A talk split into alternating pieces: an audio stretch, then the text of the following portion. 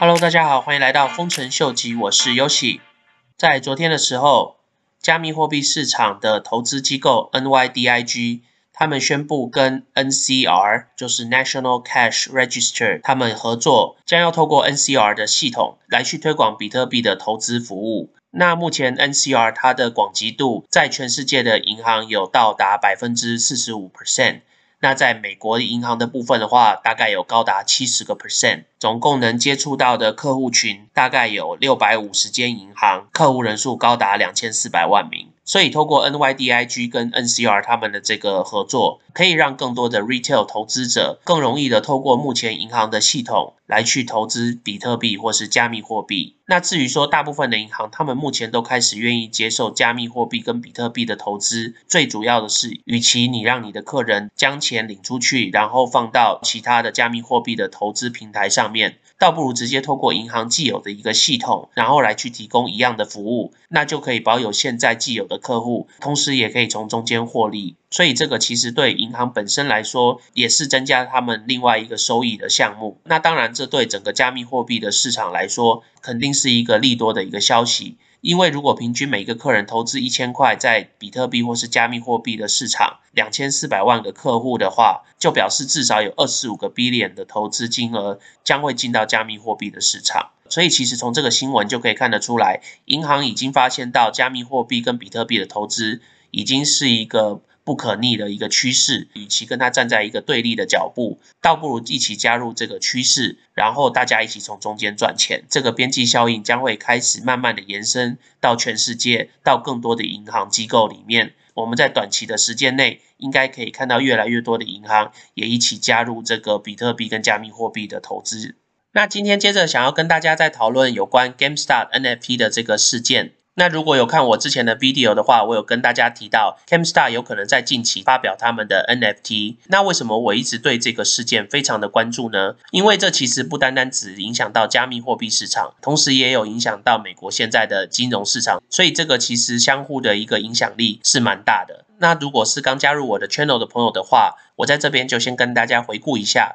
为什么这个 GameStop 的这个事件会这么受到大家的关注呢？GameStop 其实是美国的一间 retail store，它主要的业务就是卖一些游戏片或者是游戏机器，像 PS4、像 Xbox 这种。到今年年初的时候，GameStop 的股票大概只剩下个位数的数字。在这个时候，很多大型的华尔街的 hedge fund 公司就来卖空像 GameStop 的这些传统的店铺，因为他们认为这些公司的 business model 并不符合现在的 e-commerce 的现状的经济体系，所以他们就开始大量卖空 GameStop 的股票。可是也就刚好碰到这段疫情的期间，造成大部分的人就在家里没事投资股票，那就在这个时候引起了美国一个社群网站叫 Reddit 上面的投资人的一些注意。那对这些散户来说，GameStop 是他们童年的一个记忆，所以他们就发起了要保护 GameStop 的这个一个活动。那这个活动的目的就是大家要一起团结努力，大量的收购 GameStop 的股票，让 GameStop 的股票爆冲，然后来对抗这些华尔街卖空的这些 Hedge Fund 公司。那也就是因为这一连串的效应，引发了今年年初非常著名的 GME 在 Robinhood 上面 Short Squeeze 的一个事件。GME 的股票从当初的个位数攀升到百位数之后，在当天股价又从一百多块直直接冲到了三四百块，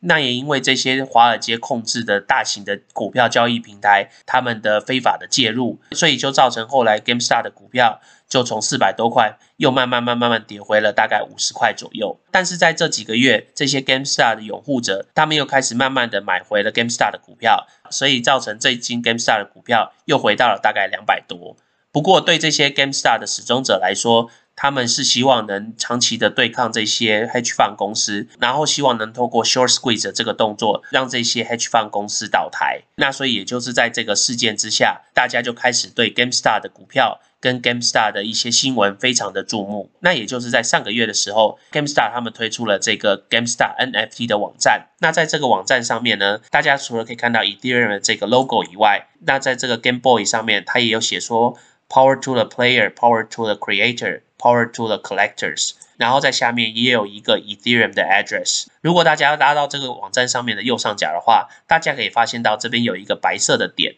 那如果你点进去这个白色的点的话，你会发现到一个小游戏。那在这小游戏，你按空白键的话，就可以开始玩它。那大家其实可以注意到的话，这个小游戏里面的这个主角，这个小猫，其实它是一个 GameStar 发行的一个玩偶。那这个玩偶它的名字叫 Snazzy Banana，发行日的话是四月二十号。那其实这个日期就是今天我要跟大家讲的一个重点。我们如果将这个 GameStar NFT 的这个地址放到 EtherScan 来去看的话，可以发现到说，在他们合约上面有一个他们这个 NFT token 的发行的日期。那透过他们这个发行的日期的数列一六二六二六一六零零来去解读的话，就可以发现说，这个日期代表的是七月十四号，二零二一年。那我们就可以合理猜测说，GameStar 的 NFT 发行日期就有可能在今年的七月十四号。那为什么会选定在今年的七月十四号呢？这个时候网络上就疯传了一个图片。他们之所以会把那个发行的日期定为七月十四号，最主要是因为在历史上法国革命的时候，在七月十四号的这一天发生了一个革命的事件。就是在这天，这些革命的人士呢，他们将法国的一个著名的古堡给一个一个砖瓦的拆解掉。那所以网络上大家的解读就是，这个城堡代表的就是这些华尔街的 H fund 公司跟这些大型的投顾公司。想要卖空 GME 股票的这些投资公司，然后在七月十四号这一天将会被 GME 的这些拥护者，就像是当年的法国的这些革命者一样，把他们一一的瓦解掉。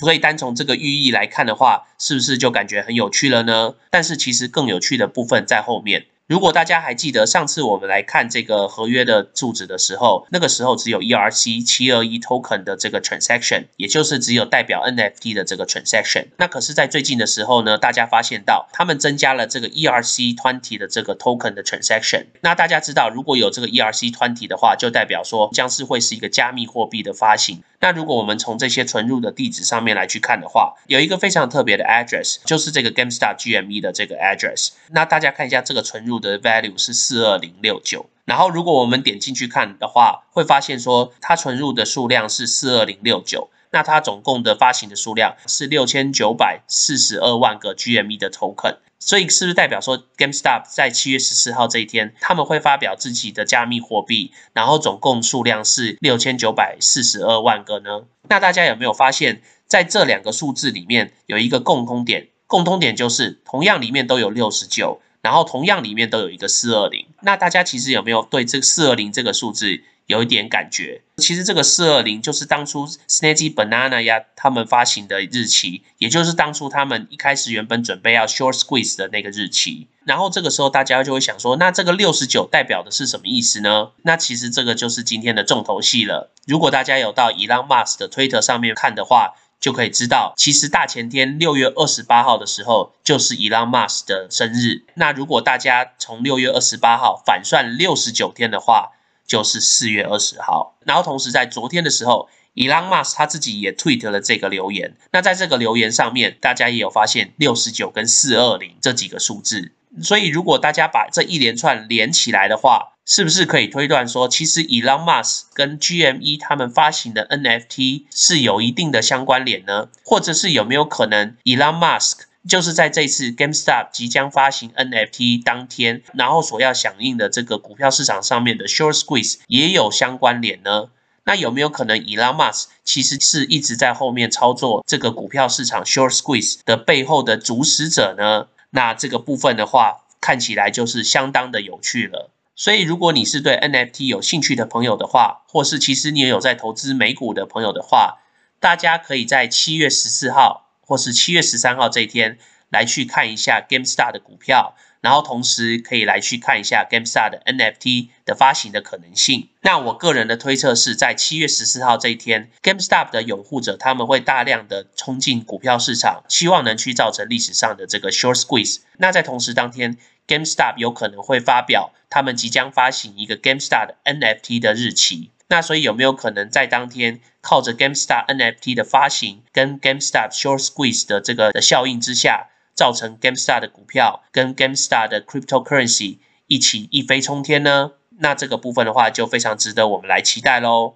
其实早在六月一号的时候，Nifty 这个 NFT 的平台，他们其实也就发表了一个推文，是有关七月十四号。即将发生的一个 NFT 的事件，那大家有注意到，它这个推文后面也就是放着一个法国的国旗跟一个法国面包。那这个法国的国旗是不是其实就是代表着法国的这个革命的事件？那这个法国面包是不是代表利润的意思呢？那我们就也只能让时间才能来证明一切喽。那我们今天先聊到这喽。如果喜欢我 content 的朋友，麻烦帮我按赞、订阅、分享、开启你的小铃铛。那如果对我的 content 有任何 comment 的朋友，也麻烦帮我在下面留言哦。那我们今天先聊到这喽，拜拜。